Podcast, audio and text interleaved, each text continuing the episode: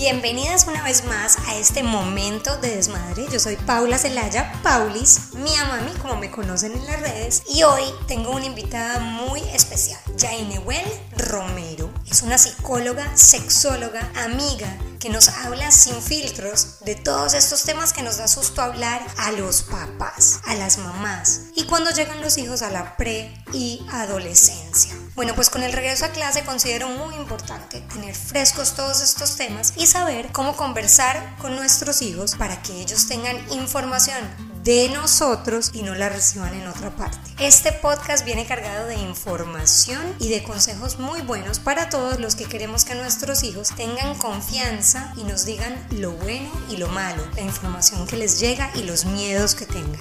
Las dejo aquí con Jainewell Romero y conmigo hablando de estos temas que nos importan a todas. Gracias a Anchor, una plataforma digital donde tú también puedes subir tu podcast y se conecta con todas las plataformas digitales. Esto es Momento de Desmadre.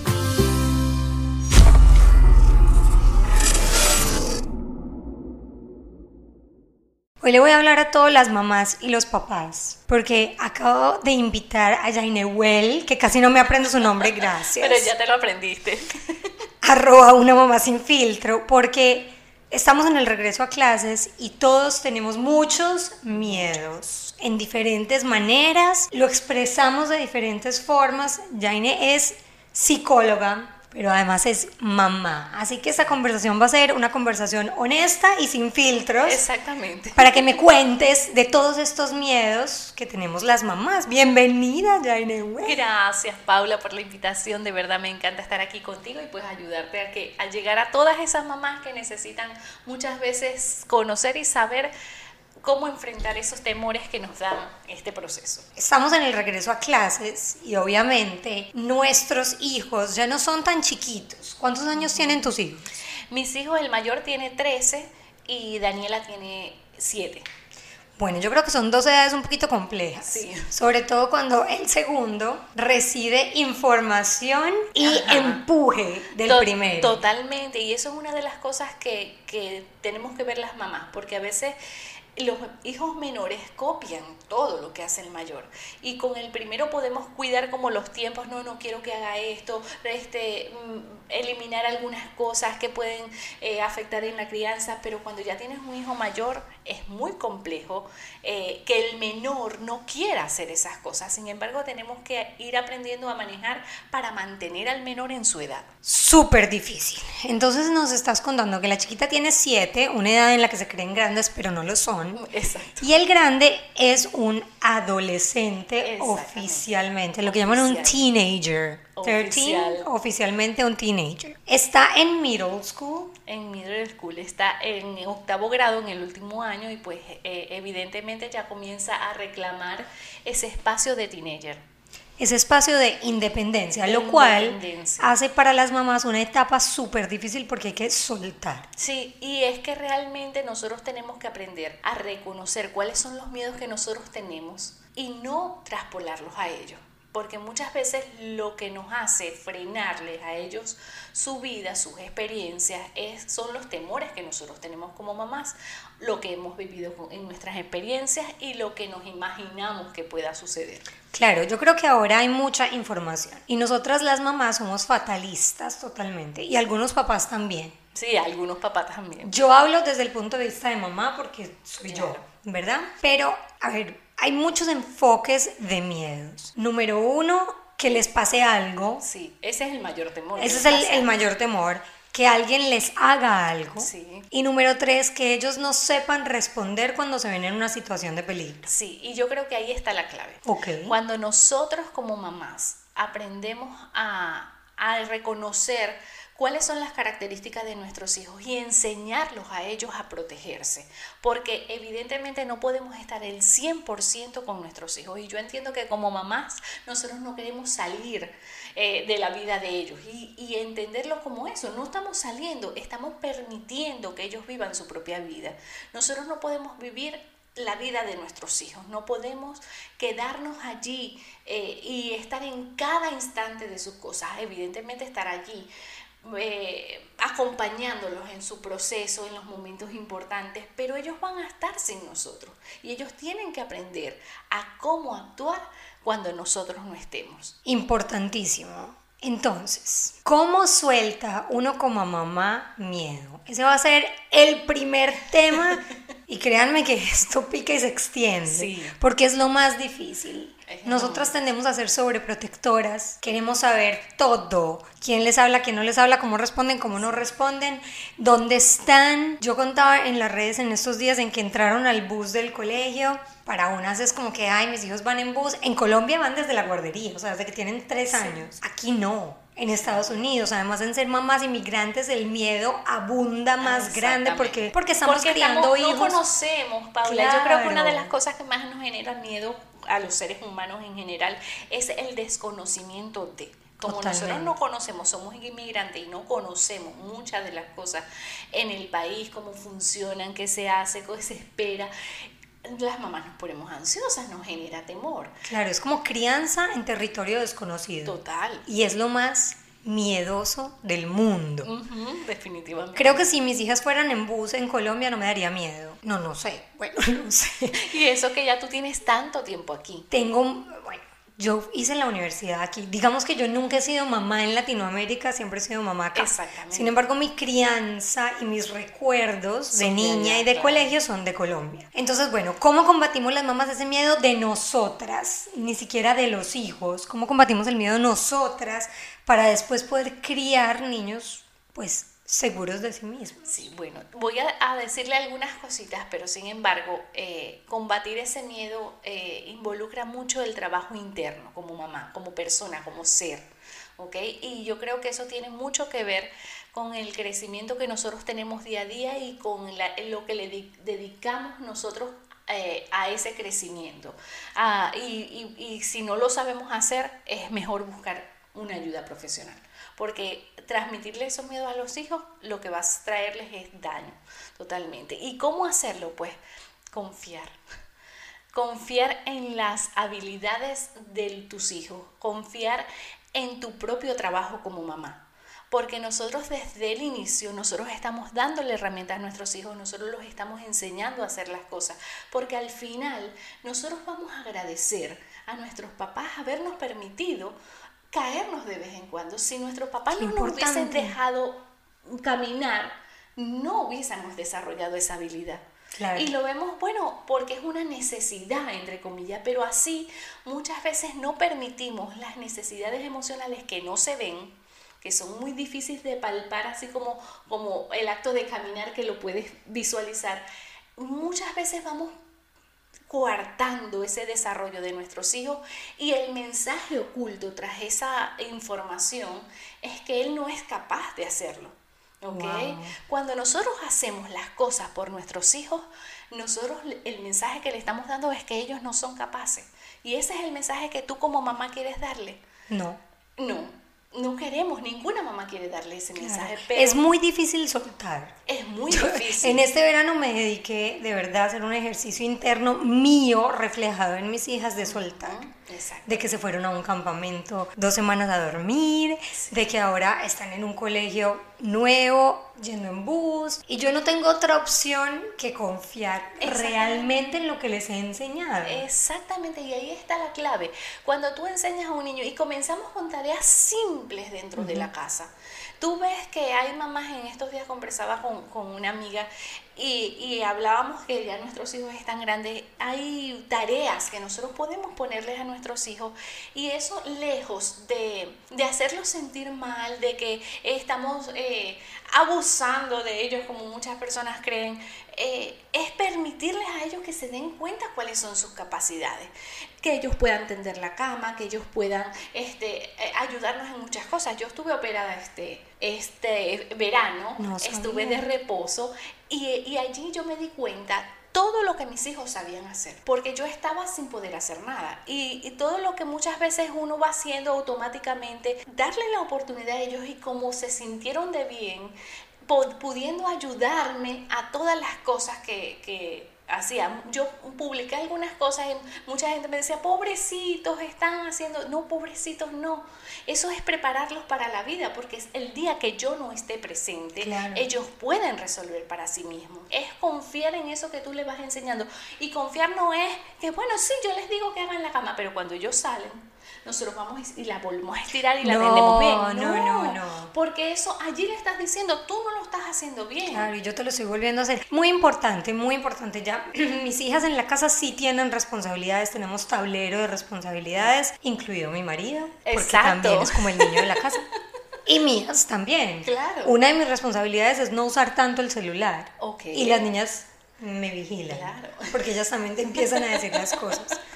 Wow, soltar miedos de estas maneras tangibles. Me parece que es un, es un inicio a un cambio positivo y uno se sorprende de lo que son capaces de hacer. Claro que sí. Entonces, cuando, por ejemplo, cuando llegan del colegio, cuando veo que hacen cosas bien, que toman buenas decisiones, yo todo el tiempo soy muy bien, estoy muy orgullosa de ustedes, así se hace, o miran, no hagas esto la próxima vez. ¿Cómo regañas regañas, corriges cosas que realmente no hicieron bien en su momento y quieres que lo aprendan para en un futuro ser más fuertes. Ejemplo, el otro día estaba literal en el mercado con mis hijas, íbamos a pagar, yo me distraje, me volteé a hacer una cosa con la chiquita y las dos grandes se quedaron en la caja esperándome. Y una señora se acercó a darles un dulce a mis hijas. Isabela se quedó así. No sabía qué hacer. Como que no sabía qué hacer. Y Sabrina gritó, ¡Mami! Y yo, entonces me vine y la señora se fue.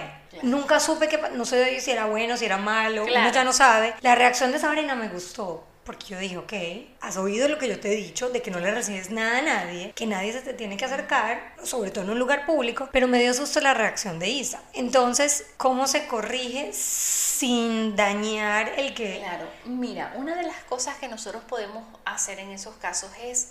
Eh, irlos ayudando a ellos a, pensar, ¿ok? Muchas veces nosotros cuando regañamos o corregimos, pensamos por ellos y les decimos lo que tienen que hacer. ¿Ok? O lo que no tienen que hacer. Como tender la cama. ¿Ok? E, exacto. ¿Qué tenemos que hacer? Ayudarlos a pensar. Preguntarle, esa, ¿tú crees que esa fue la mejor reacción? ¿Qué otra cosa podrías haber hecho? Que las respuestas vayan saliendo de ellos, porque eso es una de las maneras de que ellos vayan desarrollando ese pensamiento y esa capacidad de solucionar problemas, porque evidentemente a medida que ellos están más pequeños, ellos les cuesta más buscar alternativas de soluciones, pero deberían ir aprendiendo a ir abriendo ese abanico mientras van creciendo. Entonces, que nosotros... Eso tiene que ver mucho con lo que estabas diciendo, que si los sobreprotegemos y no los dejamos ser no van a abrir nunca ese abanico de defensa. Totalmente. Ellos siempre se van a quejar porque no los dejamos ser. Para ellos nunca va a ser suficiente, ¿ok? Y este, para eso tenemos que estar preparados. Y la verdad es que para nosotros tampoco. Exacto. Porque nos criticamos demasiado y nos ponemos demasiado mom guilt, eh, remordimiento de conciencia. Sí, totalmente. Y, y, ellos eh, muchas veces escuchamos eso que ellos nos están diciendo, porque no es justo, eh, mis amigos hacen, eh, eso, eso siempre va a estar presente, siempre, siempre des lo que des. Es parte de su desarrollo, ¿ok? Ellos en la preadolescencia y continúan hasta la adolescencia, hasta el final de la adolescencia, ellos están buscando su propia identidad. Y una de las formas que, que es, es, es rebelarse contra los papás, es buscar la forma de decir, yo estoy aquí, esta es mi personalidad, no estoy de acuerdo contigo, y ellos siempre van a buscar eso porque están buscando su propia identidad. En toda la niñez, la identidad muchas veces se la ponemos nosotros. Hay muchas más normas, hay muchas más cosas que los tenemos que ir guiando. Tengo una pregunta. Y esta creo que es tu especialidad porque tú sabes que yo sigo tus redes y cuando pones contenido sobre todo de preadolescentes y adolescentes es cuando yo me engancho más porque digo, ya viene, ya viene, ya viene, ya viene. ya estoy cerca. Estoy cerca. Y con Isa lo veo que tiene 10 años y medio, se está acercando. Creo que las niñas llegan más rápido, corrígeme sí, si no. Sí, totalmente. Las niñas maduran muchísimo más llegan más rápido la adolescencia o la preadolescencia es como esa etapa en la que ya empiezan a ser ellos. Sí. Ya no son lo idealista de sus padres, sino que ellos, por más que nos guste o no. ¿Qué consejo nos das? Porque esto tiene que ver con todo esto de la confianza y todo, de dejarlos ser, aunque nos dé duro o no sepamos cómo manejar esa personalidad del hijo. Mira, eh, hay una línea muy, pero muy delgada entre lo que es dejarlos ser y establecer la contención que el niño necesita. Okay. Todos los niños necesitan tener allí a los papás, no perder a los papás. Nosotros no somos amigos de nuestros hijos. Nosotros somos papás con mucha confianza, con un canal de comunicación abierto y que nuestros hijos pueden llegar a nosotros a pedirnos cualquier cosa y a decirnos cualquier problema, que nosotros vamos a estar allí para apoyarlo. Ese es el objetivo, no ser los mejores amigos. Yo quiero, a mí en mi consulta llega mucha gente, yo quiero ser la mejor amiga de mi hija. No, ella va a tener una mejor amiga en la escuela. Tú tienes que ser su mamá, ¿ok? Entonces nosotros tenemos que brindarle a nuestros hijos esa orientación, esos límites, ese, ese camino contenido donde ellos necesitan ir. Sin embargo, nosotros no podemos invadir su ser. Nosotros no podemos hacerlos que ellos sean como nosotros queremos que ellos sean, ¿ok?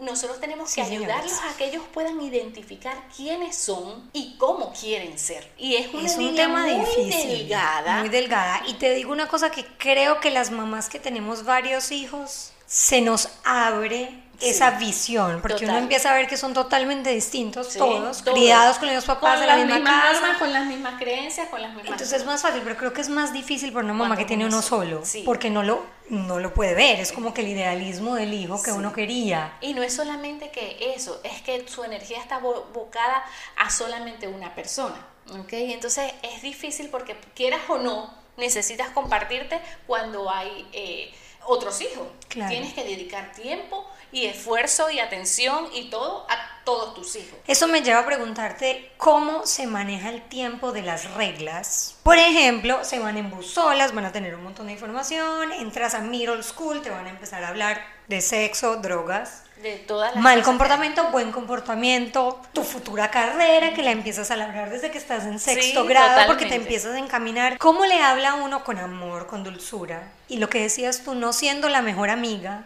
sino siendo la mamá. Exacto. Mira, la mejor Sin ser la bruja. exacto. Porque yo creo que ese es mi miedo. Yo no quiero ser la mejor amiga, quiero ser la mamá, pero no quiero ser la bruja. Exacto. Yo creo que ninguna mamá queremos ser la bruja. Sin embargo, a veces pero nos, convertimos y es es horrible. Y a veces sí. Pero bueno, todas llevamos una bruja adentro, a veces se nos sale. No se preocupen por eso, todas pasamos por allí. Total.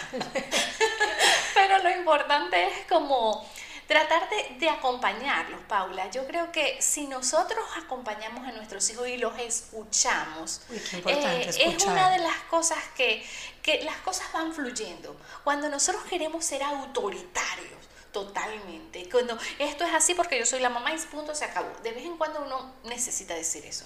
Pero cuando eso que sea como una cosa de rompa el vidrio cuando hay una emergencia. Pero de resto, porque a veces ellos evidentemente en su edad no ven más allá de las cosas y pueden estar corriendo peligro. Y ahí tú tienes que decir, es no hay punto. Y no hay opción. Pero cuando que eso sea un, un extremo. El, la, última, opción. exacto, el último recurso cuando tú ves que el razonamiento y todas las demás cosas no te llevaron a eso y el niño está corriendo peligro. Pero cuando no escuchar, a veces solo con saber escuchar podemos eh, eh, el niño se abre a, esa conversación porque no está sintiendo esa imposición. Que ellos, ellos piensen muchas veces que las cosas están saliendo de ellos que ellos están tomando la decisión y no que tú se la estás imponiendo como padre, sobre todo en la preadolescencia y en la adolescencia.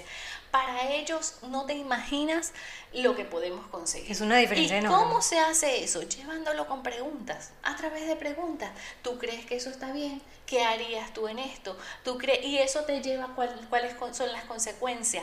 Número uno, los enseñamos a pensar, a, a ir desarrollando el pensamiento crítico, aprender a tomar decisiones. Y número dos, no nos engañemos rellamos en la casa. Claro, no, se vuelve uno la bruja. Exacto, no te vuelves la bruja, porque ellos les dan la oportunidad de ver, ah, bueno, al final, con todas las preguntas que tú vas dirigiendo, lo llevas hasta donde tú quieres llegar, pero él cree que la decisión la tomó él y no tú. Importantísimo. Entonces, es ir eh, permitiendo y escuchando. Escuchar es sumamente importante porque muchas veces respondemos automáticamente.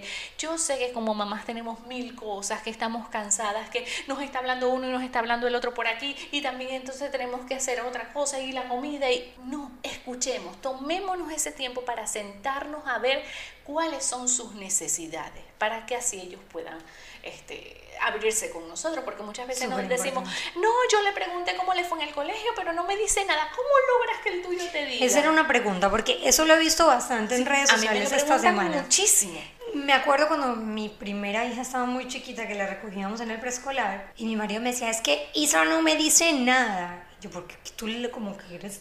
Claro. Ok, ¿qué hiciste? Entonces yo me iba por el otro lado. Decía, ay, Isa, ¿sabes qué hice hoy? En mi trabajo hice no sé qué. Y ella solita se soltaba y me contaba. Ahora, con la pre-adolescencia de Isa, es un poquito más difícil, pero sí siento que me habla. Claro. Las otras dos son unas loras parlanchinas. La Claro, chiquita dice, prepárate que te voy a hablar hasta que Cuando te van duermas. creciendo, ellos van Claro. tomando, claro, porque ya se sienten más grandes. ¿Cómo le haces la pregunta a tu hijo? Mira. Por ejemplo, si tú viste algo, drogas, sexo, alcohol, porque ya está Sí. llegando a la etapa en la que existe y que hay y por más de que sí. uno lo proteja Y en la casa, hay. lo hay. Lo y hay. si usted no le habla en la casa, se lo van a decir en el colegio, los amigos, en las redes, y no hay, control. No, no hay y, control. y no sabemos cómo se lo van a decir. Exacto. Yo creo que ese es mi miedo más Claro. grande, de no tenerlas bien informadas para que ellas sepan realmente lo que es cada cosa. Sí. ¿Cómo le hablas? ¿Cómo le preguntas? Bueno, eh, no es ¿cómo te fue?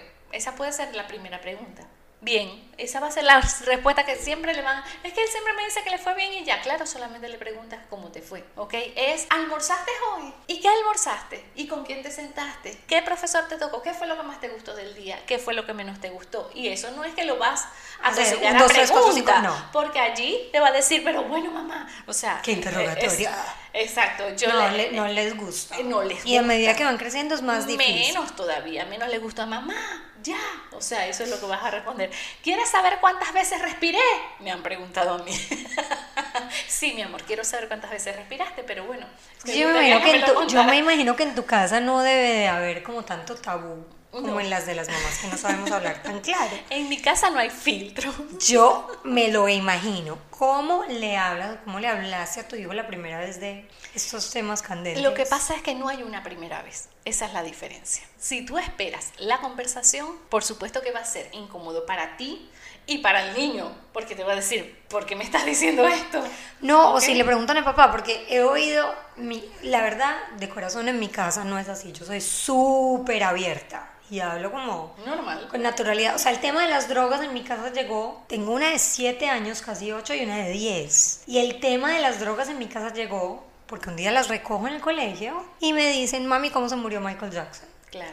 Y yo dije, esa pregunta no viene cómo se murió No. Michael Jackson. Y yo no entiendo la pregunta, chiquis, ¿qué me, qué me quieren preguntar? Y entonces Sabrina, la chiquita, me dice, "Eh, se tomó drogas. Y yo, Que son drogas. dentro de mí, no, Eh, entonces yo dije, venga, vamos a tomarnos un café, les compré un helado. Y yo como que tengo que hacer esto lo más relajado posible. Esto llegó literalmente sin filtro Claro. y sin anestesia. Claro. O sea, la pregunta nace de la nada, en el momento que menos te lo esperas. Entonces le dije a mi marido, busca a la chiquita que necesito tomarme un tiempo con Claro. grandes. Y entonces la grande, Isabela, le contesta, no, él no tomó drogas, él tomó pastillas como un Tylenol. Ok. Y es verdad. Claro. Tomó una, una, Una droga pastilla prescrita. prescrita. Me entraron mil miedos, les hablé, les dije.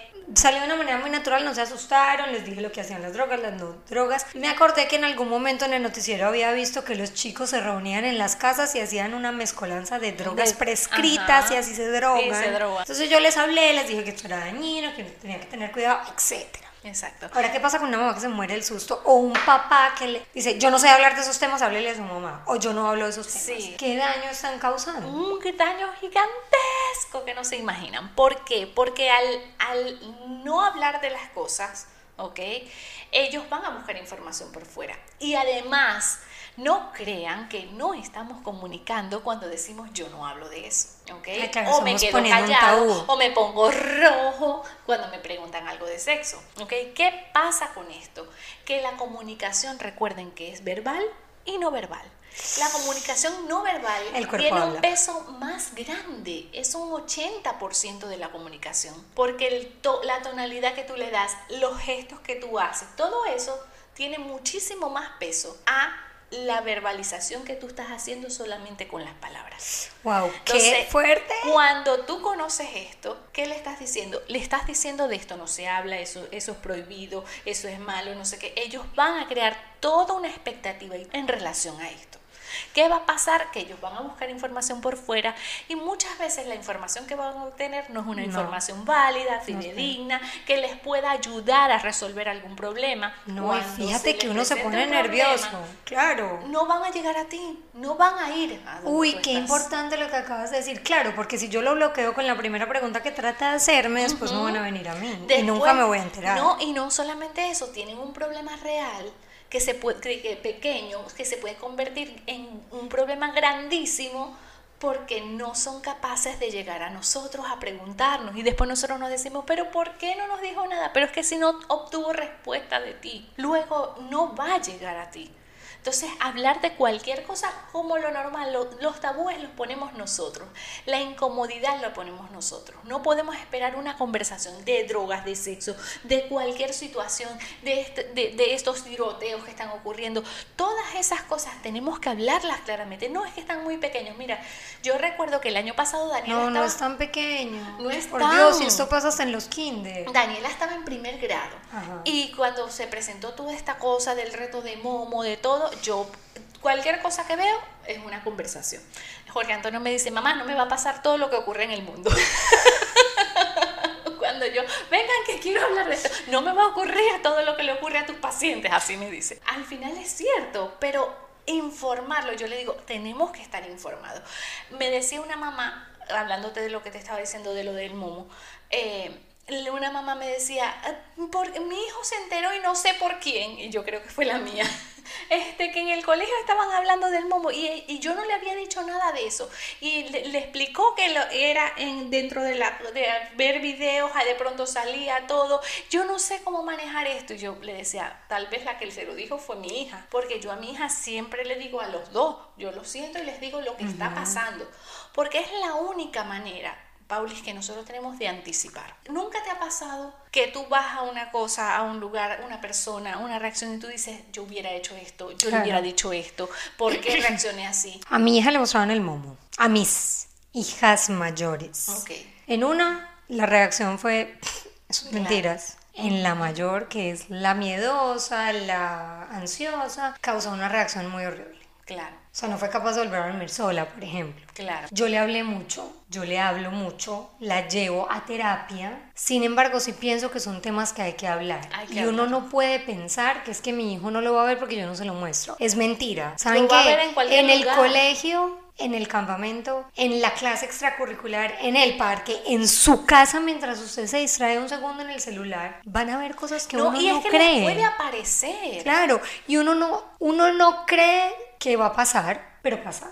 Y dos, uno tiene que estar preparado para que ellos tengan herramientas para saber cómo defenderse o cómo enfrentar una situación que uno no quisiera que pasara. Obviamente, yo he aprendido que yo no puedo vivir mi vida pensando que a mis hijas les van a hacer algo malo, ¿vale? Pero sí vivo y crío mis hijas de manera que sepan cómo enfrentar una situación que no sería como yo. Y es, y es lo que... una situación que yo no quiero que, que se enfrenten. Y es lo que hablamos de la anticipación. Ya cuando tus hijos, evidentemente no nos da certeza de cómo vamos a reaccionar, porque cuántas veces también nos hemos encontrado, yo tantas veces que dije que iba a hacer esto y hice todo lo contrario, pero el conocer las situaciones, las posibles situaciones, ya no te toma tan de sorpresa. Y probablemente tengas más oportunidad de reaccionar de mejor manera si desconoces absolutamente las, las cosas, porque muchas veces nos paralizamos cuando desconocemos. Y eso es lo que le pasa a muchos niños, que no saben cómo reaccionar, no saben cómo enfrentar situaciones porque no se puede hacer. La anticipación no es más que nosotros podamos darle dos, tres alternativas de posibles cosas que podrían hacer bajo ciertas circunstancias y tomar las circunstancias que nos generen más temor a nosotros, que sean más probables que ocurran y así de esa manera vamos a ayudar a nuestros hijos a que ellos puedan reaccionar y a estar más protegidos ante situaciones específicas. Claro que sí, yo creo que a uno el hijo mayor le crea como una, como yo diría un callo, como una protección. Porque para mí en esa historia que les conté de lo de las drogas, yo no me esperaba la pregunta de Sabrina que tiene siete años. De pronto Isabela decía en algún momento va a venir. Sí alguna pregunta. La pregunta del sexo. y esa es la pregunta del millón. Y yo te aseguro que te llegan miles de mamás preguntándote cómo, caramba, le hablo de sexo. Sí. ¿Cómo lo prevengo de sexo? Sí. Mira, como, no hay, como te decía, no hay que esperar la conversación. Si nosotros esperamos la conversación va a ser incómoda para todo el mundo, inclusive para nosotros, porque por dónde empezamos. Eh, la sexualidad nosotros se la incluimos desde el inicio. Hablar de forma natural, comenzando de llamar los genitales por su nombre, porque al ojo no le ponemos un sobrenombre. La cosita, la totita, el coquito, no le ponemos sobrenombres a ninguna parte del cuerpo, entonces tampoco a los genitales. Llamar a las cosas por su nombre y, que ellos empiezan a escuchar eh, eh, los nombres normales de los genitales, no ves que ya comienzan a hablar en el colegio y a dar una clase y todos se ríen porque no saben, porque eso se nota que en la casa no hablan con cotidianidad de esto. Entonces es un, tema que los asombra. Ir incluyendo esto todo el tiempo, ellos van a ir haciendo preguntas específicas. Nosotros tenemos que preguntarles a ellos, ahí es la única manera, exacto, que nosotros tenemos que repreguntar. ¿Por qué me estás preguntando esto? ¿Qué quieres saber? ¿De dónde oíste? Porque de a, medida que ellos nos van diciendo, nosotros vamos aclarando información. Y según la edad, nosotros vamos a irle dando la información más específica. A los nueve años, años, oiganme, a los nueve años, no es a la adolescencia cuando ya probablemente esté haciendo muchas cosas y ya hayas conseguido bastante información, ya los niños deberían saber completo cómo es el acto sexual. ¿ok? A los nueve años. A ver, uno que les dice, bueno, yo sí hablé, tuve la conversación con Isa, después de una conversación que tuve contigo. Sí.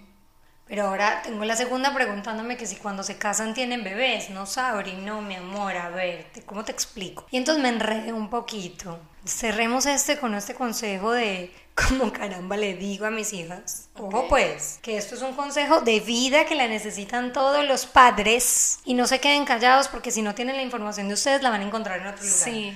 ¿Cómo le explica a uno sin ser grotesco ni traumatizarlos? Sobre sexo. No es normal que el pene entre en la vagina, papá pone ciertas células, mamá se unen con las células de las mamás, se unen estas células y crece el bebé. Ya, eso es lo que ocurre, ¿verdad? Vieron, no es difícil. Yo creo que lo difícil es dejar los prejuicios a un lado y hablar sin tanto miedo. Yo creo que, y, y, también tomar en cuenta, mm, Pauli, que el acto sexual es eso, lo que acabo de decir, y así se lo podemos decir a ellos. Yo creo que los papás se enrollan mucho cuando hablan de valores. O sea, lo que yo quiero que sea bueno, lo que yo quiero que crea, pero no quiero que sea que inicie sexualmente muy joven. Entonces, allí tenemos que preguntarnos y estar claros cuáles son los valores que nosotros tenemos. No hay una cosa que sea buena o mala. Todo depende de los valores que yo tenga como familia y lo que yo quiero para mis hijos. Eso no nos asegura, evidentemente, que se vayan a cumplir todos. Eh, pero a medida que el niño eh, eh, tiene mayor información sexual, está estudiado, no lo digo yo solo. hay muchos estudios que demuestran que a mayor información la iniciación sexual es mucho más tarde. Claro. perdón, respetan su, cuerpo. Totalmente. Y respetar tu cuerpo creo que es la base de todo, respetarte a ti mismo. Y es una de las cosas que tenemos que eh, inculcarles a ellos desde muy temprana edad, no en la adolescencia. Respetar su cuerpo es desde la infancia. Entonces, enseñarle cuál es el concepto de intimidad, por qué querer y amar tu cuerpo. Todo eso se da cuando los niños tienen cuatro, cinco años que ya ellos tienen conciencia. No podemos esperar que crezcan, porque ya cuando crecen ya tienen una idea de lo que es su cuerpo. Bueno, tenemos dos situaciones aquí diferentes. Obviamente tú eres psicóloga, tienes conocimiento absoluto de estos temas a un nivel profesional más grande, pero las dos somos mamás. Y vamos a hablar de que tú tienes un varón, también tienes una niña, y yo tengo tres niñas. Y yo lo que veo es la diferencia de cómo les hablan. Es como que los varones es permitido, vengan, y a mí me dicen, ¿cómo vas a hacer con tres niñas? Y les digo, no, ¿cómo así? Es que yo soy muy Es la misma cosa. Y es lo mismo. A los niños no me odian, ¿ok?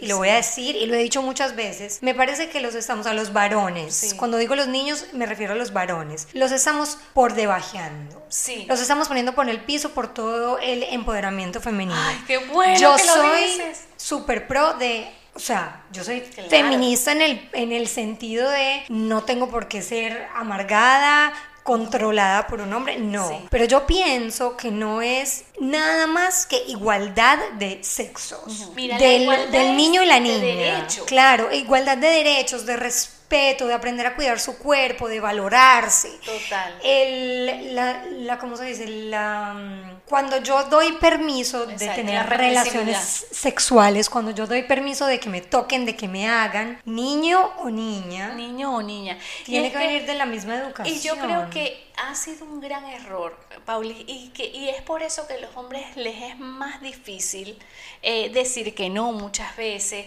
eh, tener que, que, enfrentar esa sociedad tan exigente que les exige demasiado a ellos en el sentido sexual, porque no se les explica nada, al varón va para la calle, que aprenda en la calle y que si no hace nada entonces lo tildan como por homosexual. o bobo. Eh, o, o bobo, exactamente. Entonces, eh, eh, él tiene que lidiar con Claro, y ahora existe el problema con lo del empoderamiento femenino y, el, y el Me Too y la vaina esta, es que también le están poniendo como que al niño yo no puedo hacer toda nada. la carga. Claro, o sea, yo le digo a mi que marido, pasa es de varón. pobrecitos los varones, porque en un año, en dos años no le van a poder echar los perros a las niñas. O las niñas nunca van a sentir ese, como Exacto. que me cortejaron. Una cosa es cortejar, una cosa es decir, estás bonita, Claro. ponerte la mano, Sí. abrazarte. Otra cosa es que te toquen, te violen, etcétera. Y ojo, puede pasar en niños y niñas, En en mujeres y, hombres. Y muchas veces no protegemos a los varones. No. Y los varones también son abusados. Mucho. Porque cuando los varones dicen que no, también las mujeres tenemos que parar,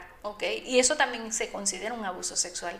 Pero un hombre no puede denunciar un abuso sexual porque desde que va a denunciar, eh, allí eh, comienza la burla. Entonces, mira, es un tema muy, muy severo. Yo creo que las mamás que tenemos varones tenemos un reto muy grande, que, que es educar a nuestros hijos para que se cuiden también ellos y se protejan.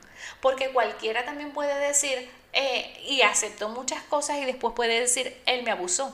¿Ok? Es un Ojo tema con eso fuerte. que hay una línea muy delgada. Muy delgada. Yo, ¿qué les digo o a qué las invito? Y esa conversación para mí era importante, número uno, para que las mamás soltemos miedos, aprendamos a hablar, no Sí. ser amigas, No ser amigas. pero sí tener las herramientas para poder educar con muchísimo amor. Y la crianza positiva no se acaba cuando sean chiquitos o lleguen a la adolescencia. Yo creo que la crianza más difícil es cuando empiezan a ser personitas Claro. independientes. Sí, definitivamente. Es estar ahí y tener las herramientas para poderlos educar. Y número tres, en que todo este movimiento que se está dando, sí empoderemos a las niñas Sí. en que tengan el valor o la, De no sé, el conocimiento de cuidarse y respetarse, pero que los niños también lo tengan. Pero, Pero- a mí no es empoderamiento femenino, es empoderamiento de el todos, ser. del Mira, ser. Y yo creo que el, eh, el- con este empoderamiento femenino tenemos algo positivo, porque yo estoy de acuerdo con eso totalmente. Pero yo creo que hemos eh, transgredido muchas cosas del varón, porque yo creo que para ellos quedan en desventaja porque no han sido educados emocionalmente. Y yo pienso que el empoderamiento emocional masculino nos daría un equilibrio en, ese, en este sentido, porque ya ellos tienen el poder a lo mejor de estar, de ese trabajo, de ese empuje, de esa fuerza, pero se han quedado atrás en la parte emocional.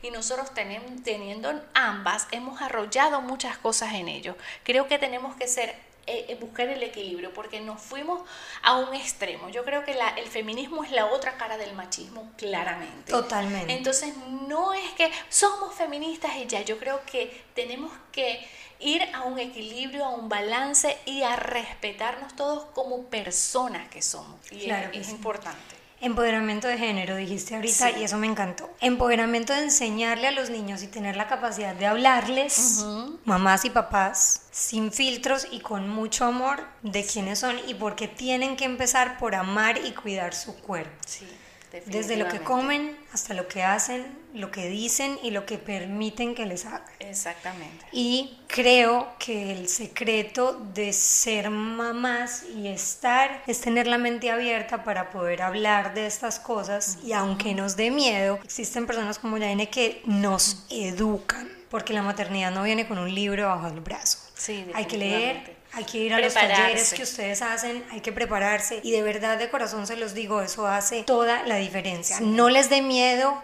hablarlo. Si solamente se siente ayuda. cómodo hablándolo con un psicólogo, háblelo con un psicólogo. Si solo se siente cómodo hablando con sus amigas, hable con sus amigas y se va a dar cuenta que no está solo en el sentimiento, pero edúquense. Porque esto hace la diferencia en nuestros hijos. El conocimiento tiene poder. Claro. Y esa es la única manera que nosotros tenemos de poder afrontar cualquier situación. Si no la conocemos, no sabemos por dónde entrar.